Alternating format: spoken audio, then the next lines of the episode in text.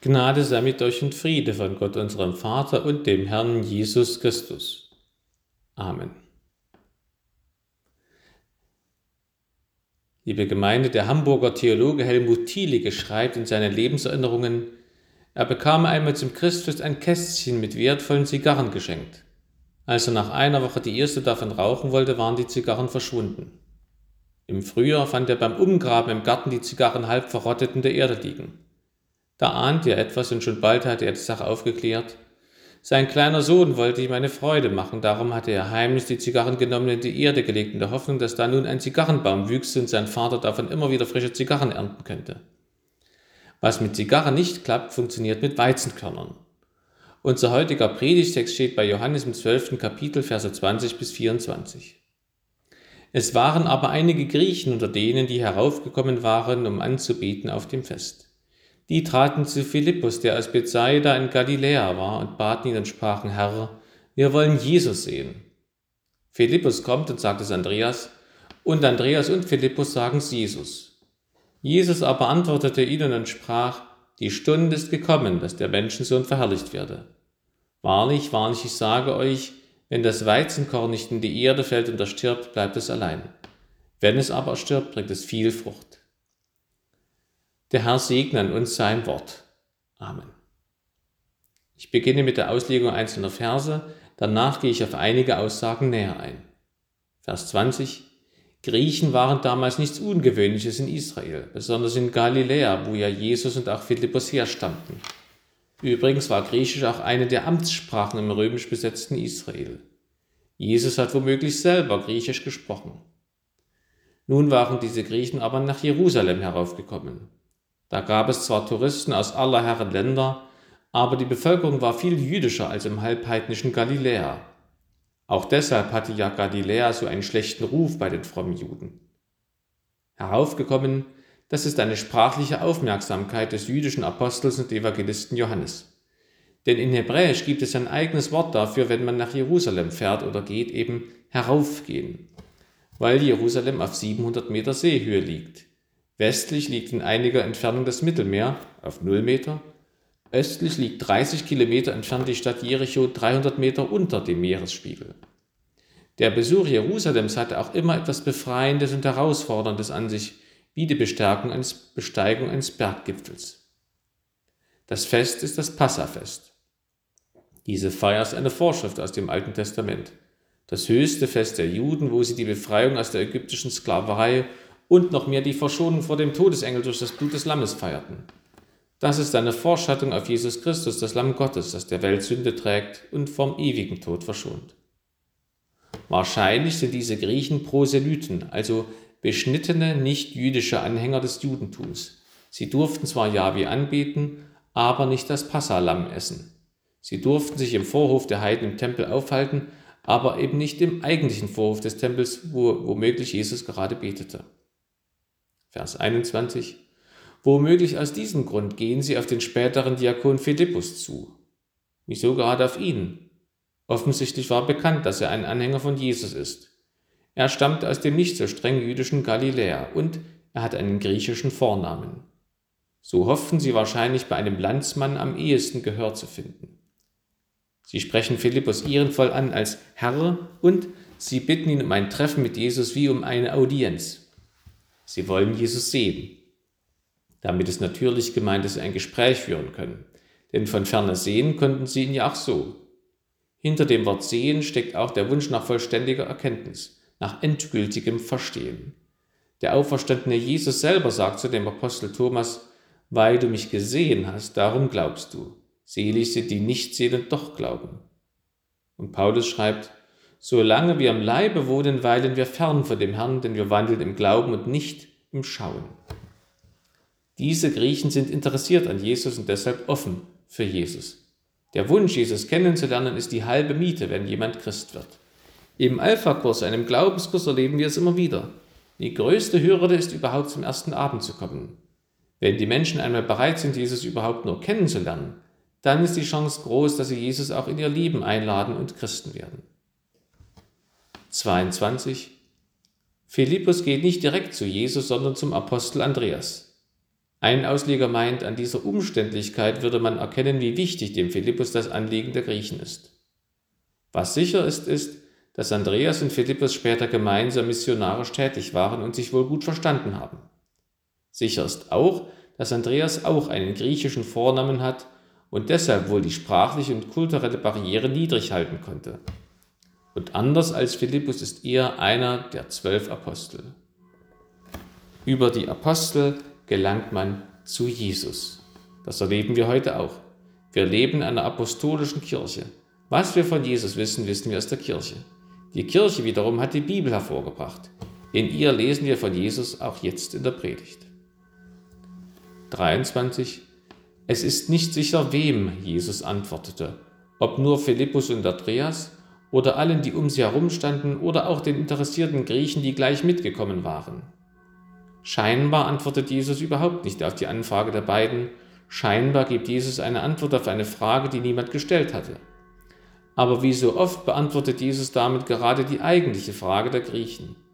Eine Frage, die sie sich selbst vielleicht noch gar nicht ganz, der sie sich selbst vielleicht noch gar nicht ganz bewusst waren, denn sie kannten ja Jesus noch nicht.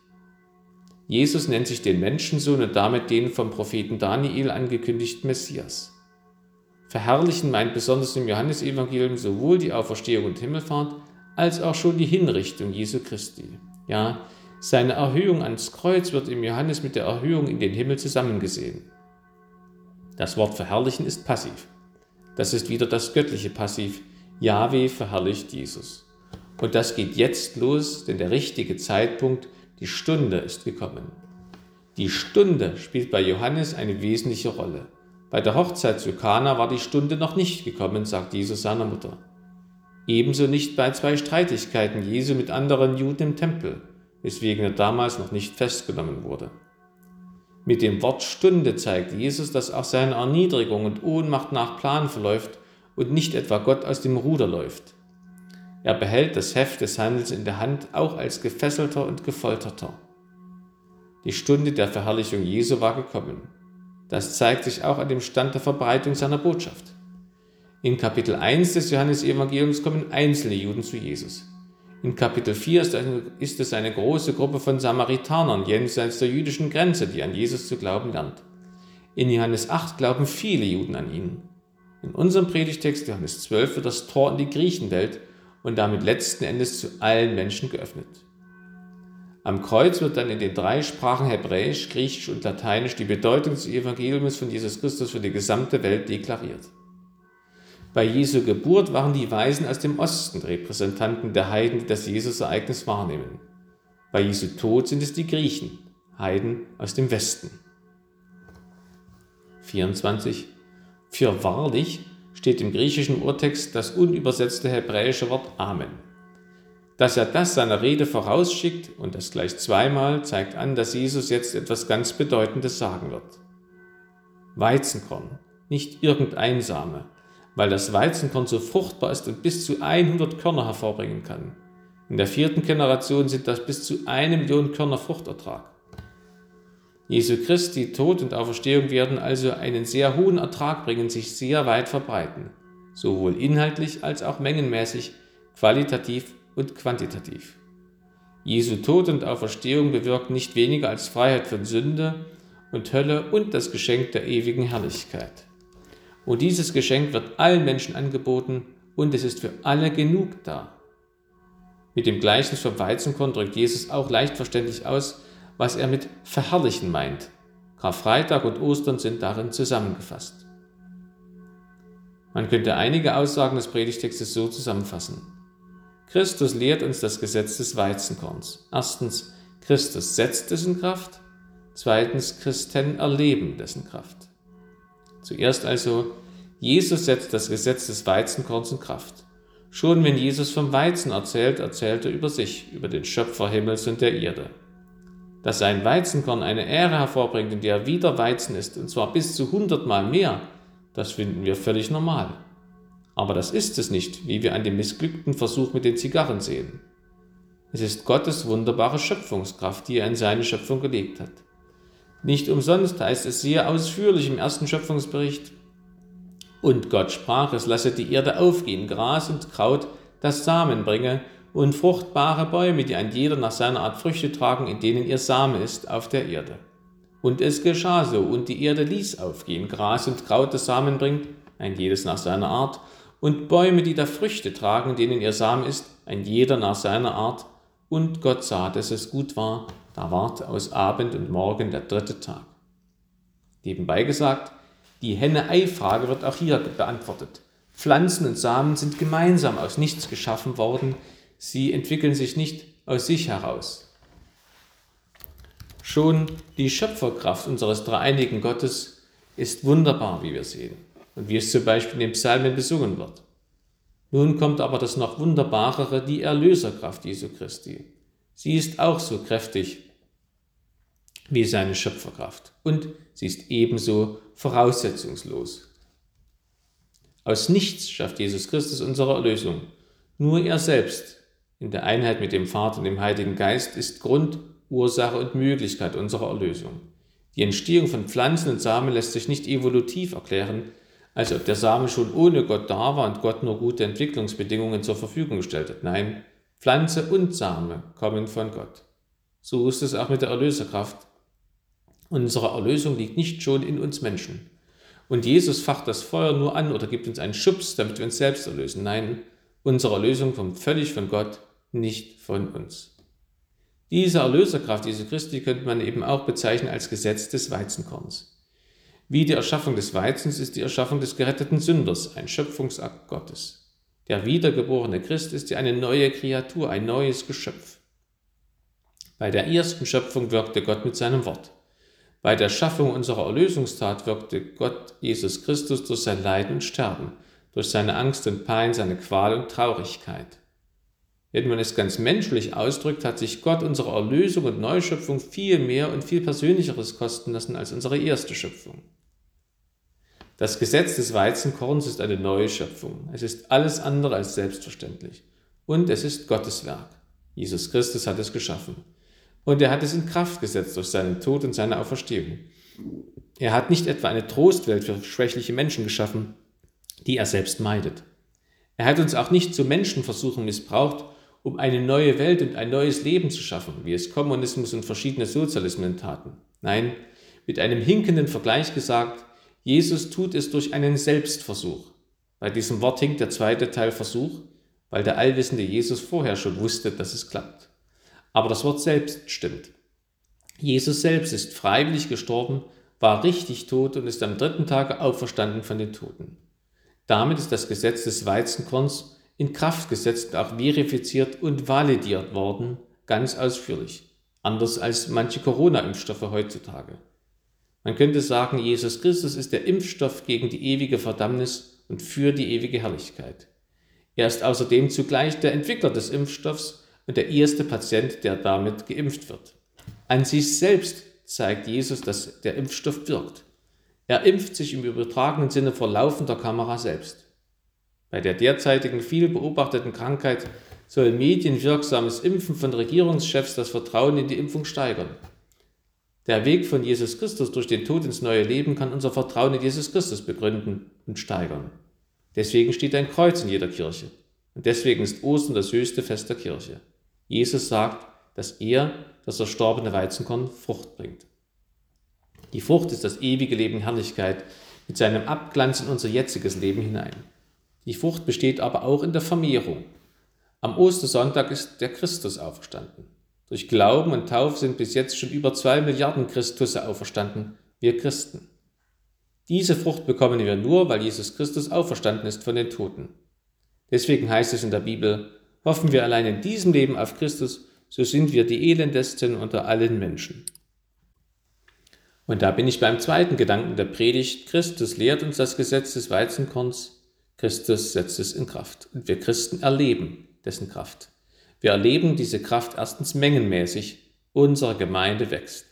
Nicht nur durch die Kinder von Gemeindegliedern, die getauft werden, sondern auch durch Menschen, die durch einen Glaubenskurs Christen werden, sich taufen lassen. Das erleben wir auch hier in Nathanael. Das ist übrigens der Normalzustand der Gemeinde, dass sie wächst. Nicht im Sinne eines Krebsgeschwürs, sondern im Sinne einer Familie, die Zuwachs bekommt. Die Familie Gottes wird größer. Ihr könnt euch vorstellen, wie lähmend und tödlich es ist, wenn in einer Gemeinde keine neuen Christen dazukommen. Denn die neuen Christen bringen frischen Wind mit. Sie haben eine ganz eigene Sicht auf die Bibel, auf die Gebete und Lieder und sie bringen die jugendliche Liebeskraft für Jesus mit. Zugleich sind sie ein Zeichen dafür, dass Jesus jetzt unter uns handelt, das uns nicht vergessen hat. Liebe als erwachsene getaufte Christen, ihr seid eine riesengroße Ermutigung für die bereits vor langer Zeit getauften Christen. Danke dafür an euch und an Jesus. Und denkt nicht, ihr werdet nicht gleichberechtigte Glieder der Gemeinde, nur weil ihr später Christen geworden seid. In der Bibel steht, dass vor Gott kein Ansehen der Person gilt.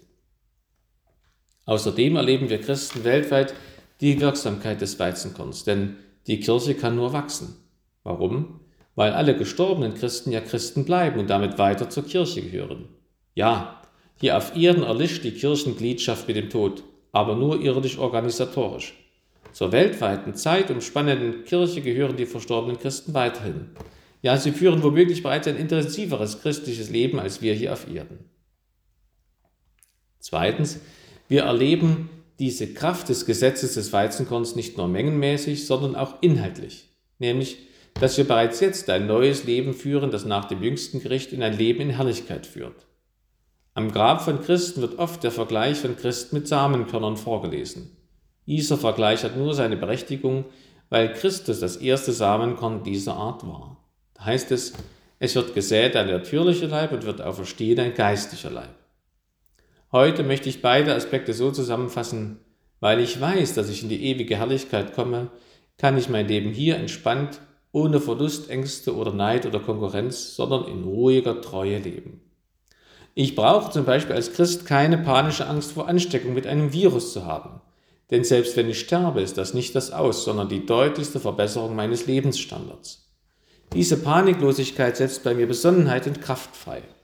Ich kann mit Abstand die derzeitige Politik betrachten und ich kann ohne Angst prüfen, wie hilfreich die einzelnen Maßnahmen wirklich sind. Ob sie nicht vielleicht die einen zulasten vieler anderer schützen wollen. Ob skrupellose Geschäfte gemacht werden oder nicht. Ob die Bevölkerung durch einseitige Berichterstattung oder sogar durch Lügen oder durch Weglassen von Fakten getäuscht und manipuliert wird. Durch diese Entspanntheit kann ich auch andere Meinungen zum Thema einfach stehen lassen und muss mich nicht angegriffen fühlen, denn meine Heimat im Himmel ist mir sicher. Die kann mir keiner aberkennen, wie derzeit einige Grundrechte.